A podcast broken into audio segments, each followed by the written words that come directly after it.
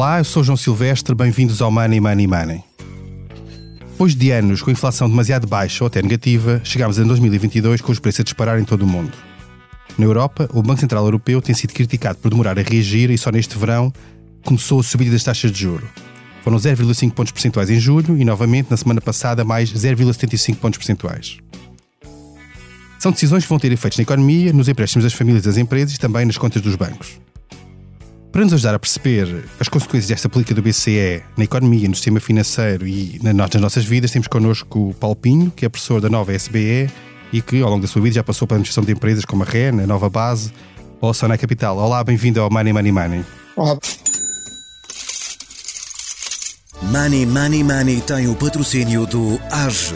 Abra uma conta AGE Júnior e ganhe uma tela Dreambooks personalizada. Conta até aos 12 anos e mínimo de abertura de 25 euros. Adesões até 31 de outubro de 2022. Saiba mais em bpiage.pt.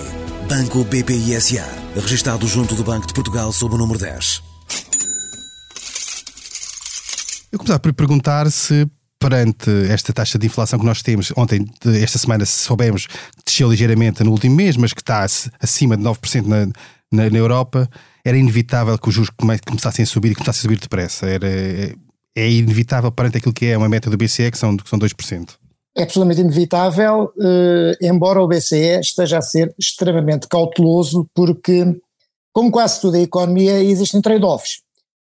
Se o Banco Central Europeu estiver, acima de tudo, preocupado com o nível eh, geral de preços, é evidente que a receita clássica é uma receita de subida de taxas de juros para com isso travar a procura, e a forma como trava a procura é perfeitamente evidente, por exemplo, as famílias vão ter menos rendimento disponível, tendo em conta o acréscimo de despesa que vão ter, por exemplo, com os seus créditos, a habitação e o consumo, as próprias empresas veem o custo do dinheiro agravado e, portanto, vão só investir nos melhores projetos de entre os melhores. E, portanto, isso vai reduzir a procura uh, por esse lado, que até o próprio Estado é obrigado a outra disciplina financeira, que aliás uh, está a ter algumas consequências engraçadas nos últimos dias, porque o próprio Estado sente que agora a fatura com juros, que prometeu alguns brilharetes do tempo em que as taxas de juros ficaram tão negativas e que se dizia que estava-se a conseguir resultados fantásticos ao nível orçamental, agora com a fatura de juros a subir, uh, já não há magos das finanças, agora é preciso mesmo ter muito cuidado com a despesa.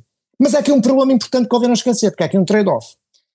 Uh, o BCE sabe que uh, ao subir as taxas de juro, vai ter outro efeito. Um que é benéfico de algum modo e outro que é uh, verdadeiramente desastroso. O benéfico é que, uh, no momento em que os Estados Unidos subiram as taxas de juros de forma muito mais agressiva, o dólar começa a ganhar valor face ao euro, porque os investidores preferem aplicar o seu dinheiro em dólares, onde tem um rendimento muito mais elevado, que em euros, onde as taxas de juros estão mais baixas. Ora, eh, esta desvalorização do euro face ao dólar é ela própria inflacionista, no sentido em que nós olhamos para o preço da gasolina, do, por exemplo, do petróleo em dólares e esquecemos que o dólar está a subir muito face ao euro e, portanto, mesmo que o preço do petróleo em dólares não suba, o preço do petróleo em euros está a subir imenso. E quem diz o, o, petróleo, diz o gás, diz todos os bens alimentares que nós importamos. Portanto, uh, uh, ter, há uma necessidade de subir das taxas de juros até para travar a inflação, pelo lado do, do, da desvalorização da moeda. Mas, por outro lado, convém não esquecer que esta inflação não é causada pela procura, é causada pela oferta. Ora, nós não estamos a ter inflação como tínhamos há uns anos atrás, poucos, por causa do facto das taxas de juros estarem baixas, as famílias estarem eh, com maior rendimento disponível para gastar, Uh, e as empresas a investirem demasiado. As empresas não estavam a investir demasiado, mas pelo contrário, o Estado não estava a investir demasiado, antes pelo contrário, uh, e as famílias, pelo contrário, estavam com alguma aversão ao risco, até estavam a poupar mais do que era habitual. Esta inflação vem do choque provocado pela guerra da Ucrânia, que está essencialmente a conduzir a uma subida dos preços de praticamente todos os bens de que a nossa economia depende.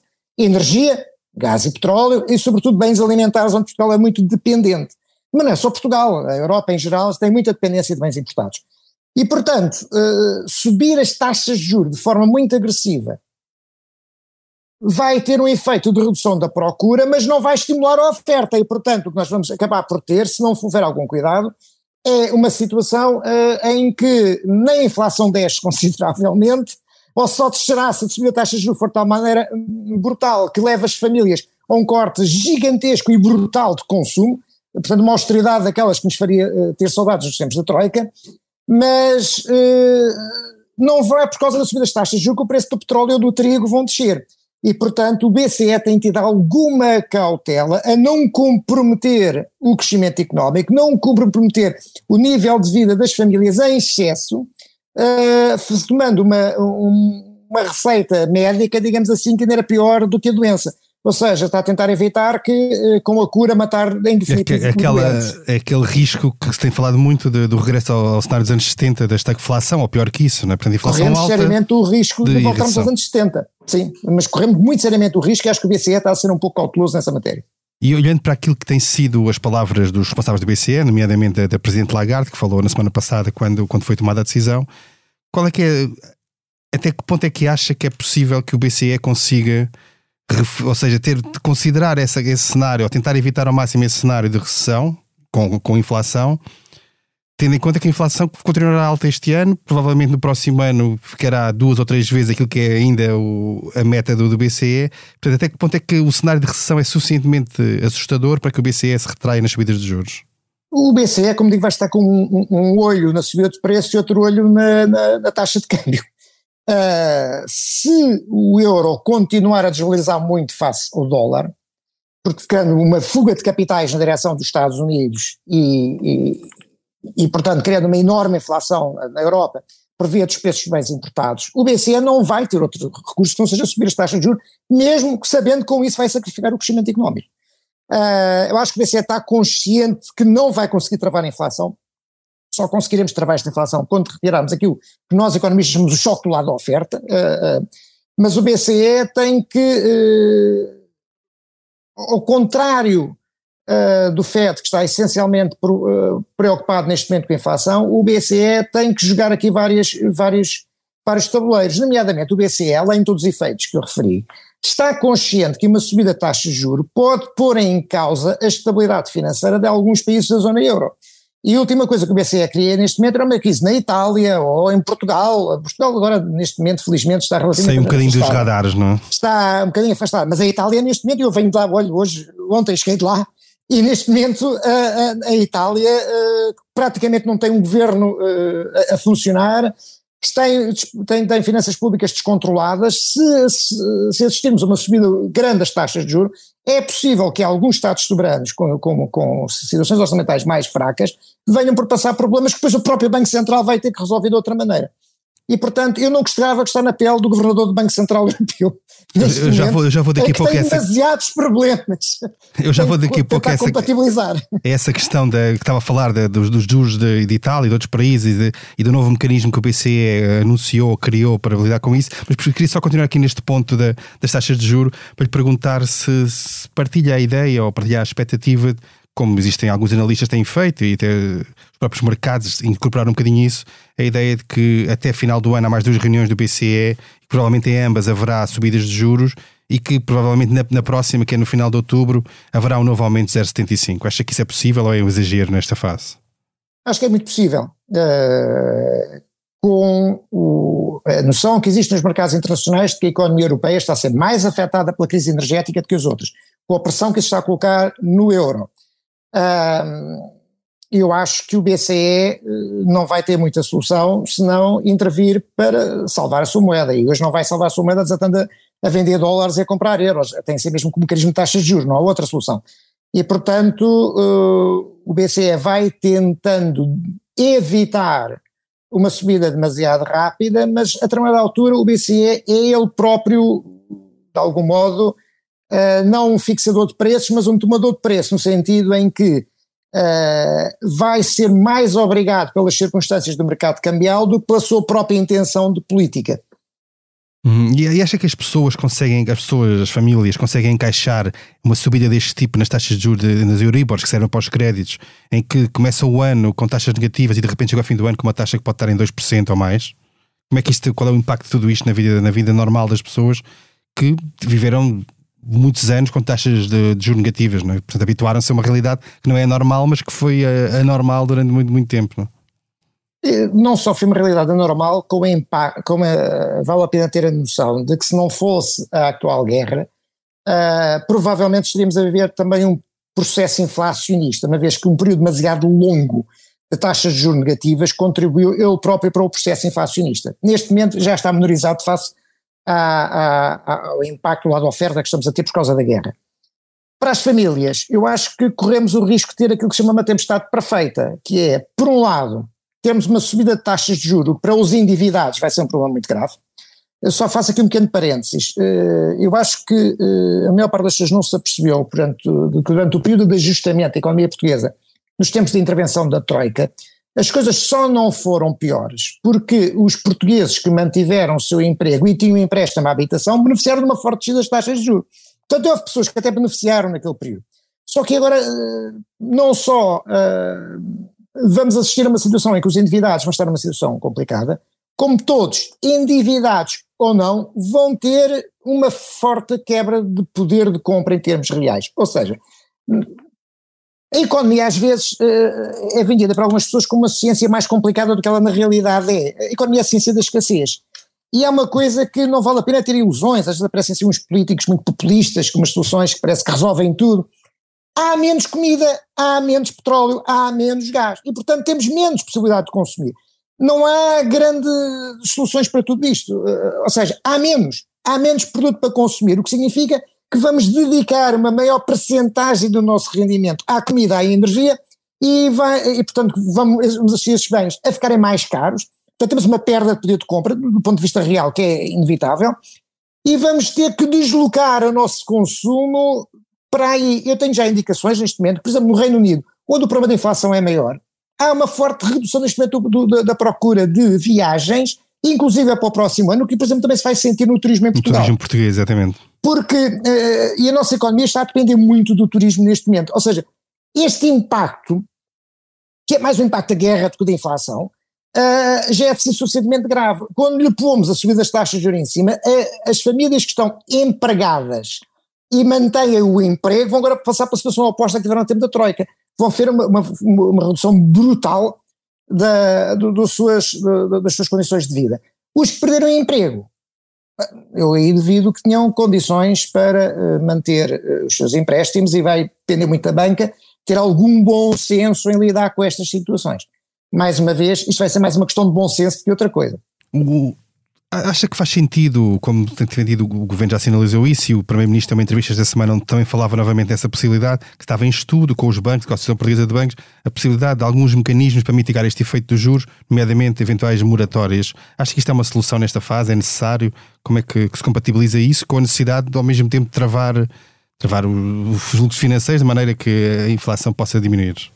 Há dois mecanismos, um de que eu não gosto e outro que, que acho mais desejável. O que eu não gosto é, é aquele que, eu vou contar uma história da minha pessoal, o meu primeiro emprego foi no Ministério das Finanças, no Ministério de Operação já ao Tesouro, lidava com uma coisa que chamava as bonificações de crédito. Como no tempo do escudo as taxas eram altíssimas, o Estado bonificava o crédito para jovens e outros, não é? Jovens e menos jovens, imigrantes, não sei o que. Havia umas classes privilegiados que, ou que tinham rendimentos que não constavam na declaração do imposto complementar, quando se chamava naquela altura, e conseguíamos bonificações, havia uns que eram mesmo realmente mais desfavorecidos e tinham essa bonificação, ou havia, uh, e havia aqueles que pagavam 20 e tal por cento, taxa 22%, estou a taxa de juros num crédito à habitação, ao lado tem um imigrante a pagar a 6,5%. E a diferença era paga pelo, pelo Estado português. Eu não concordo que se volte a esse tipo de bonificações de crédito. Acho que Uh, nós aprendemos com várias crises bancárias, quer no Reino Unido, uh, quer na Escandinávia, que a pior coisa que os bancos podem fazer quando há uma crise deste tipo é eh, executarem as hipotecas e tentarem pôr os imóveis no mercado. É a pior coisa que podem fazer. Estão a alimentar o problema. Uh, e, portanto, o que tem que haver é alguma capacidade de estender a maturidade dos créditos e dizer, bom, isto é uma crise que esperamos que seja passageira, e quando as coisas retomarem, estas pessoas uh, pagarão os seus empréstimos, não há perdão de coisa nenhuma, há é um estender de maturidades. Uh, uma solução desse tipo, arquitetada entre o Estado e a Associação Portuguesa de Bancos, não muito diferente, se calhar, do que se vê no momento do, da, da crise da pandemia, pode fazer sentido e pode ser uma maneira inteligente de lidar com a situação e uma situação em que ninguém perde. Uh, vamos lá isso ver. Não implica, mas não, não implica isso que, ha, que, haja uma, também do lado da supervisão bancária, uma, no fundo, uma luz verde, essa, esse, esse tipo de solução? De maneira que... Mas o supervisor bancário prefere o quê? Prefere estender um pouco as maturidades de créditos de pessoas que podem voltar ao mercado de trabalho ou prefere que os bancos uh, coloquem imóveis a catadupa no mercado e provoquem uma descida dos preços dos colaterais? Eu acho que isso já toda a gente aprendeu que não funciona, é uma situação que toda a gente perde. Perdem as pessoas que ficam sem casa, perdem os bancos que ficam com imóveis depois nas mãos, que se vêm aflitos para vender e quando vendem, vendem em perda, já não, falo, já não vou falar dos famosos uh, negócios fabulosos que têm feito em Portugal de venda de, de, de créditos, uh, entre aspas, mal parados, a fundos que depois fazem mais valias gigantescas, em que, portanto, para cumprir rácios, acabou por dar mais valias entidades externas ao sistema, e, portanto, o sistema perdeu. Portanto, eu prefiro uma situação com mais bom senso, como eu digo, que uma solução uh, musculada, como já foi feita no passado. E, e que abrangesse também empresas ou, ou prioritariamente para as famílias? Eu acho que as empresas temos que ser um bocadinho mais cautelosos, porque hum, eu acho que há muita tendência em Portugal de tentar salvar empresas que nos arrastam uh, para baixo. O que é que eu quero dizer com isto? Nós em Portugal, uh, uma das causas do nosso uh, mau crescimento económico, para ser generoso com o termo, é que somos uma economia que gosta de afetar recursos a setores que não são produtivos. Portanto, arranjamos sempre maneiras para evitar despedimentos aqui ou lá, evitar encerramento de empresa aqui ou lá, e numa economia que neste momento tem claramente falta de mão de obra, é assustadora a falta de mão de obra que tem, uh, nós estamos a, continuamente a afetar recursos, porque há uma, há uma coisa que vem desde o 25 de Abril, contra despedimentos, contra encerramentos de empresa, coisas do género, não percebendo o que estamos a fazer é muitas vezes é, é, é, fixar os recursos nos setores menos dinâmicos, os setores que aliás contribuem para a destruição do PIB. Portanto, eh, empresas que estejam a ser afetadas por razões muito particulares, choque energético, já temos que pensar uma maneira inteligente de lidar com o assunto. Empresas que estão em dificuldades só porque não aguentam uma taxa de juro de 4 ou 5%, se calhar são empresas que não são viáveis, ponto, porque o custo de capital de qualquer empresa competitiva é muito maior que esses 4 ou 5%. Portanto, uma empresa que não consegue gerar um retorno, paga o seu próprio custo de capital, uma empresa está a destruir valor para a economia. E se calhar melhor, os recursos que lá estão, produtivos, sejam eles humanos ou materiais, deviam estar noutro sítio qualquer que não ali. E mesmo que haja bom senso, como dizia, na gestão da, da parte das hipotecas de, das famílias, é inevitável que neste contexto venha a haver uh, o, um agravamento desta, da situação de incumprimentos, NPLs, etc., dos bancos, ou não? Acho que é inevitável, embora os banqueiros digam que não. Uh, Eles dizem é sempre que não, não é? mas por exemplo, vamos ver. É o papel deles dizer que não. Exato. É o papel de quem, uh, quem supervisiona achar que sim, mas isso é um problema dos supervisores, e é o papel de quem analisa com alguma racionalidade dizer que sim. Nós, uh, neste momento, não temos condições de dizer quão grave vai ser a situação. Eu não sou otimista do, ao ponto de achar que neste momento a Ucrânia está a vencer a guerra e que acaba, daqui a 15, 15, minutos, como alguns pensam. Acho que é uma guerra que vai demorar muito tempo. É uma guerra de desgaste para, para todos os lados, não é só para os dois intervenientes, é para os blocos que apoiam um e o outro interveniente. Vai ser uma guerra de desgaste e essa guerra de desgaste pode provocar efeitos muito negativos uh, na economia durante muito tempo. E, portanto, uh, a determinada altura vai ser impossível separar o que é o efeito da subida das taxas de juros em si mesmo do efeito da quebra da atividade económica. Acho que os dois em conjunto. Então é inevitável que vão criar problemas em empresas e até em alguns particulares, como disse, e portanto uma subida de NPLs é de prever. Dito isto, eu acho que a banca portuguesa está melhor capitalizada agora do que estava quando foi o período uh, imediatamente anterior à intervenção da Troika. E está menos exposta a alguns setores complicados, um, como foi uh, nesse período. Só um pequeno detalhe: alguns setores poderão ver mitigado o seu problema uh, energético pelo facto de a desvalorização do euro os tornar mais competitivos nas exportações para fora da Europa. Portanto, também há esse, esse fator que, em alguns setores, é irrelevante quando comparado com, em alguns casos temos visto quadriplicação do custo do gás, em alguns setores temos visto, uh, mas noutros setores que não estão dependentes de energia até pode haver um efeito positivo pelo lado da desvalorização do euro. Portanto, acho que vamos ver efeitos diferentes em diferentes setores da economia, para as famílias mais vulneráveis, eu acho que uh, é inevitável que vai haver um aumento de NPLs, como diz. No, no caso do, do, da margem financeira dos bancos, esta subida de taxas de juros é, é, é vantajosa e os bancos podem aproveitá-la, nomeadamente não, não, não sendo tão rápidos a subir, por exemplo, a taxa de juros dos depósitos como são a subir a taxa de juros dos créditos, por exemplo. Acha que há, uma, há aqui uma oportunidade para os bancos ter alguma rentabilidade por aqui? O efeito geral da subida das taxas de juros na situação atual dos bancos, e portanto num prazo curto, é positivo É positivo que os bancos estavam a pagar ao BCE para desguardar o dinheiro, isso acabou, as taxas de juros já não são negativas, e o que nós vamos assistir é um aumento da taxa cobrada dos lados do crédito sem grande correspondência do lado do custo dos fundos. Há elementos do custo dos fundos dos bancos que vão subir, não temos ilusões. Agora, As emissões de, coisa, de, títulos, por exemplo, não? Mas é só taxa fixa, portanto, no curto prazo não vai ter efeito, não é? Uh, há algum dinheiro que se compra no interbancário e vai ficar mais caro. Alguns efeitos que vão ter sobre os bancos, são pouco discutidos, é, é, nas, é, é nas carteiras de dívida pública. Uma vez que os bancos têm, uh, portugueses têm alguma, algum investimento relevante em dívida pública portuguesa, que aliás usam para descontar quando precisam de dinheiro do Banco Central Europeu, essa dívida está à taxa de juro fixa. E, portanto, agora das duas uma, ou reconhecem que esses títulos estão a desvalorizar, e portanto ainda mais, menos valia tinham que reconhecer, como a maior parte deles estão a fazer, uh, colocam esses títulos numa carteira uh, de investimento e, portanto, não reconhecem menos Ficam valia, mas mesmo não? que não reconheçam menos valia, a margem financeira vai sofrer. Porquê? Porque o financiamento desses títulos, do outro lado do balanço, vai subindo, enquanto que a receita desses títulos é fixa, não, não é? se altera. Mas esse efeito é mínimo quando comparado com o efeito positivo uh, provocado essencialmente pela subida da taxa do crédito. Falava há pouco, e, e tem a ver com, também com dívida pública, na questão da, de Itália e dos riscos que há em alguns países.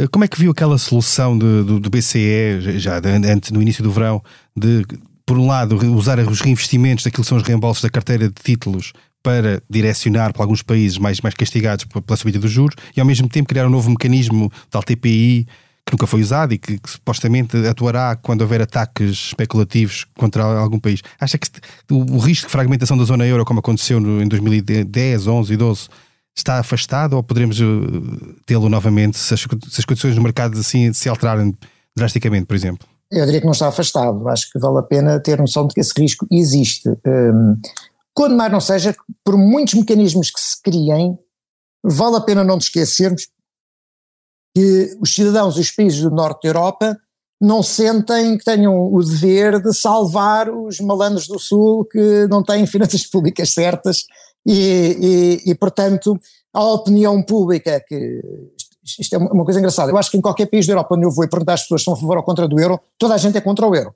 Uh, em Itália, para minha surpresa, toda a gente é contra o euro. Eu acho que não percebo como é que a Itália teria sobrevivido nos últimos anos se não estivesse dentro do euro.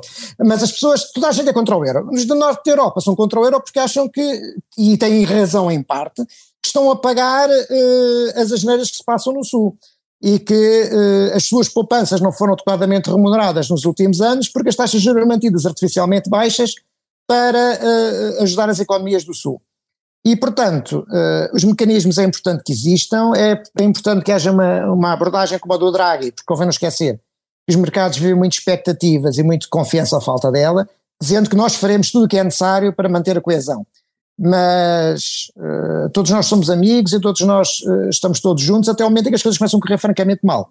E ainda coisas que começam a correr francamente mal, uh, é difícil manter essa coesão a nível político e a nível das próprias populações. E a tal fragmentação norte-sul, entre os países do norte e aquilo que na altura se chamava no, no Clube Med, aqui do sul vai, vai poder ser uma relação que se deteriorará. Esperemos que não, tudo depende de quanto tempo demorar esta crise e quando, quão altas tiverem que ser as taxas de juros para suportar o euro. Mas neste caso, como dizia há pouco, e sendo Itália o país que está mais na berlinda, o problema é, torna-se bastante mais grave do que foi com Grécia, com Portugal há 10 anos. Sem dúvida alguma, a Itália não é um país qualquer. A Itália é uma grande economia da zona euro, é um dos fundadores da União Europeia e, e, é um país que não aparentemente ingovernável, não é? E, e, portanto, eh, uma coisa que correu bem em Portugal é que, mal ou bem, houve um governo que assumiu com prioridade eh, voltar a, restaurar a credibilidade de Portugal e eh, fazer com que Portugal cumprisse. Depois só não se cumpriu tudo, cumpriu-se algumas coisas, não se cumpriu algumas coisas, que algumas, alguns interesses nunca convinha que se cumprissem, mas cumpriram o memorando de entendimento com a Troika. Uh, e não parece que a Itália haja um governo com essa credibilidade. E acha que Portugal hum. descolou mesmo de, desse, desse grupo de países vistos como mais arriscados, como, além de ter a dívida continua elevada, como é óbvio, mas que para todos os efeitos está a descolar um bocadinho não, não do, dos maus, não? Ou acha que não, não acho que Portugal tenha descolado completamente, acho que há muita gente a prestar atenção, muita atenção que está a passar em Portugal, acho que é bom que o governo uh, insista em passar a mensagem que a estabilidade das finanças públicas é para nós uma prioridade. Uh, e que afaste uh, uh, claramente de nós as suspeitas de que vamos ter uma economia onde o Estado se comporta como um agente económico mal comportado. E, portanto, houve esta medida recente que, para quem, para quem é mais distraído, não reparou que foi um corte na subida das pensões, que passou como um bónus, pensão, e que na né? realidade foi um corte, e que na realidade foi um corte, hum, e outras, hum, mas hum, durante o tempo do Ministro das Finanças anterior, dos dois Ministros das Finanças anteriores, Portugal ganhou uma reputação de, de preocupação com a estabilidade das, das, finanças públicas. É bom que o atual Ministro mantenha essa reputação e é bom que consiga uh, gerir o orçamento de uma forma uh, a manter essa reputação. Choca-me um bocadinho, como cidadão pagante de impostos, que o Estado, uh, tão preocupado com as finanças públicas, dedique 2 bilhões, mais coisa menos coisa, a salvar a economia e 3 bilhões a salvar a TAP. Isso choca-me um bocadinho, confesso. Preferia pôr mais dinheiro na economia e, e, e, fazer da TAP uma solução parecida com o que o governo italiano fez com a Alitalia. Que neste momento puseram a Alitalia à venda. Está a ser privatizada. A nova, a nova empresa foi colocada à venda. Muito bem, uma última questão só para terminar, o nosso tempo passou muito rápido, que tem a ver com aquilo que falava há pouco da, da desvalorização do euro face ao dólar e a fuga de capitais, a movimentação de capitais. É expectável que neste contexto em que haja estes movimentos de capitais internacionais relevantes pode, e, a, e a subida dos juros, pode haver, acha que pode haver o desvio de, de aplicações mais maior risco e que são penalizadas a partir de agora, capital de risco, startups, até o imobiliário pode, pode perder aqui. Como é, como é que nós podemos antecipar aquilo que serão os efeitos desta, no fundo, destas grandes movimentações macrofinanceiras? Algumas das coisas que referiu uh, são preocupantes, não propriamente ao nível europeu, mas ao nível global. Ao nível global, é claro, muito evidente que esta subida de taxas de juros funcionou como aquilo que nós chamamos de wake-up call, um despertar, para o facto de haver muitos ativos que estavam sobreavaliados. Falou em startups. Eu não vejo uma redução do financiamento para as startups a nível global, Uh, mas vejo uma redução substancial das valorizações loucas a que assistimos. E hoje eu acompanho muito perto o setor de capital de risco, que é um dos setores de trabalho, de venture capital, e de facto as, as valorizações, os capitais de risco americanas baixaram significativamente. Mas não vejo um secar do dinheiro para, para a área da inovação. Uh, no private equity, uh, aí temos um problema mais complicado. a ideia de que se faz um retorno simpático uh, comprando uma empresa, endividando-a uh, e vendendo dali a uns anos, uh, é um, é um mecanismo de alavancagem que é muito prejudicado com a subida de taxas de juros. Portanto, muitos buyouts que foram feitos por esse mundo fora vão se transformar em dores de cabeça. Preocupante é o facto dos chamados leverage loans, ou seja, os empréstimos a essas operações muito alavancadas, ser hoje, a nível mundial, muito maior do que era em 2008. Mas muito maior muito maior. Em 2008 dizemos que aquilo era uma loucura, tinha-se atingido nível de loucura. Há três anos já tínhamos batido o valor de 2008. E, portanto, há uma possível crise de crédito na economia que vai ter implicações na banca americana e que eu julgo que terá poucas implicações, por exemplo, na nossa banca aqui em Portugal, praticamente nenhuma, e na banca europeia vai ser muito mais mitigado. O imobiliário, como diz, eh, vamos lá, para já o imobiliário ainda está a mostrar alguma resiliência, mas há uma coisa que temos de perguntar qual é o investidor que vai aceitar pagar um preço por uma casa que se traduz numa yield de 4 ou 5%, no momento em que o banco lhe dá um juro de 4%, ou em que o Estado, numa obrigação, lhe dá um juro semelhante, 4 ou 5%, portanto sem risco, ou sem risco nenhum. E, portanto, eu acho que a pressão de subida dos preços do imobiliário vai ser complicada. Por um lado, vai ser difícil o imobiliário crescer ao ritmo a que crescia antes, porque há uma necessidade de, de, das pessoas obterem o seu rendimento, mas por outro convém não esquecer que as rendas também vão ter tendência para subir. Só que como já falámos, uh, há, há muita dificuldade em do lado da procura as pessoas pagarem rendas mais altas, porque vão ter perdas de rendimento por outros lados. Aliás, já vimos que o governo português, mais uma vez, como se faz desde o tempo do professor Salazar, quando há problemas, congelam-se as rendas, arranja-se um mecanismo de congelamento das rendas Agora os senhores nem percebem muito bem o que é que lhes aconteceu, mas não tiveram a utilização das rendas e vão ter um benefício fiscal que ninguém percebeu do que é. Mas, portanto, se as rendas não podem subir e os juros sobem, o preço do imobiliário Só pode vai cair, ter que não? sofrer de alguma maneira. Por outro lado, a longo prazo, o preço vai ter que de algum modo acompanhar a inflação, porque isso é uma coisa que nós sabemos, e as estatísticas assim o demonstram, é que o imobiliário, em média, limita-se em 100 anos a acompanhar a inflação. Tem períodos em que cresce muito mais que, que a inflação e normalmente a, a, seguir a um período desses começa a cair em relação à, à inflação e depois volta a recuperar. Bem, e assim terminamos mais um episódio do Money Money Money. A edição esteve a cargo de João Luís Amorim. Não se esqueça, envie-nos questões e sugestões de temas para o e-mail economia.expresso.empresa.pt. Até lá, estou muito bem conta da sua carteira. Money Money Money tem o patrocínio do AGE. Abra uma conta AGE Júnior e ganhe uma tela Dreambooks personalizada.